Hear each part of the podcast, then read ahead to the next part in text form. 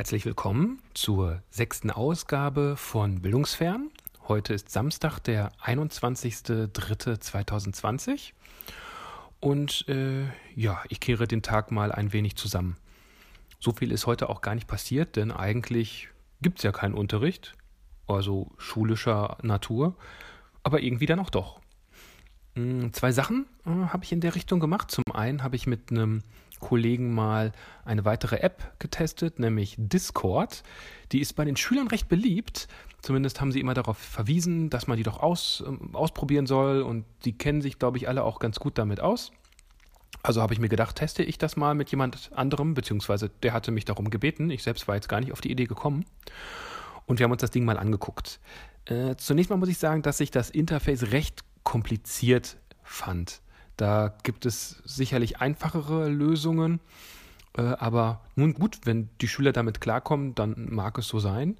Auch die Qualität war bisweilen etwas bescheiden und ähm, es sieht irgendwie so aus, dass man da unterschiedliche Kanäle hat mit äh, Textkanälen und Audiokanälen und ähm, ja, Videokanälen und da muss man sich dann irgendwie an der richtigen Stelle platzieren und ja, also ich, ich war jetzt noch nicht so begeistert, aber er wird es vielleicht mal austesten und dann mal eine Rückmeldung geben. Wenn das der Fall ist, dann äh, ja, vielleicht ziehe ich ihn dann auch nochmal vors Mikro. Eine weitere Sache, die ich ausprobiert habe mit dem Kollegen, ist äh, Visual Studio Code Live Share. Und zwar ist das eine Erweiterung für Visual Studio Code. Visual Studio Code ist eine Entwicklungsumgebung und ein Texteditor von Microsoft, der recht einfach ist, äh, leichtgewichtig und auch für alle gängigen Betriebssysteme verfügbar. Ist also jetzt nicht nur ein reines Windows-Produkt, sondern das gibt es für verschiedene und den benutze ich eigentlich auch recht gerne. Empfehle den auch meinen Schülern ähm, und den kann man schon ganz gut benutzen und insbesondere hat er eine Erweiterung, die sich LiveShare nennt, die es ermöglicht, ein ja, Quelltextdokument, zum Beispiel HTML oder Python, zu teilen, sodass mehrere auf diesem Quelltext arbeiten können. Das geht auch mit anderen Kollaborationswerkzeugen. Der Vorteil hierbei ist, dass ich, wenn ich eine Freigabe mache, dass dieser Quelltext dann auch sofort ausgeführt werden kann. Ähm, das ist eben ja bei gewöhnlichen Kollaborationstools nicht möglich. Zumindest jetzt im Bereich der Softwareentwicklung würde sich sowas anbieten, das mal auszuprobieren.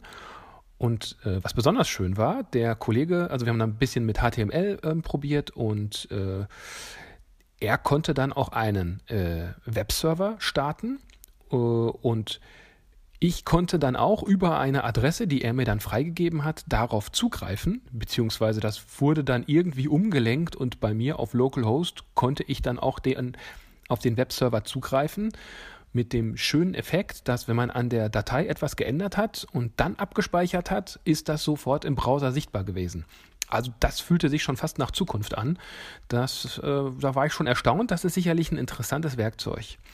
Kleiner Haken, um dieses Live-Share benutzen zu können, benötigt man einen Account. Und zwar entweder bei Microsoft oder bei GitHub, welches ja auch zu Microsoft gehört. Also in irgendeiner Form benötigt man dort einen Account, um das benutzen zu können. Das ist ein bisschen schade, äh, aber zumindest vielleicht auf freiwilliger Basis für einige jetzt mal eine Gelegenheit, das mal auszuprobieren und zu testen.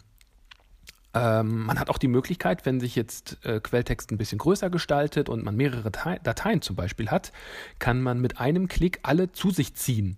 Also alle wandern dann äh, an die Stelle, wo man gerade ist. Äh, wenn man gemeinsam ein Dokument bearbeitet, sieht man einen Cursor in einer entsprechenden Farbe und da steht auch der Name dann daneben, sodass sich die Person identifizieren kann. Also wer es mal ausprobieren möchte, Visual Studio Code Live Share nennt sich das Ganze. Nächster Punkt ist, ähm, unsere Schule hat jetzt auch eine Schulseelsorge eingerichtet. Da stehen zwei Pfarrer, die sowieso bei uns an der Schule Religionsunterricht erteilen, äh, zur Verfügung, telefonisch oder per E-Mail. Und man kann sie dann kontaktieren, wenn es einem nicht so gut geht, wenn man Ängste hat, Nöte, Probleme, die sich jetzt vielleicht nicht so fachlich einfach lösen lassen. Und das finde ich auch eine super Sache, dass auch da äh, Ansprechpartner vorhanden sind jetzt. Mm, also gut so, dass es sowas gibt. ja, auch jetzt außerschulisch, aber auch nochmal um der Chronistenpflicht ein wenig zu entsprechen, gibt es noch eine Info. Bochum hat jetzt einen Erlass für heute herausgebracht, dass Zusammenkünfte auf maximal zwei Personen beschränkt werden.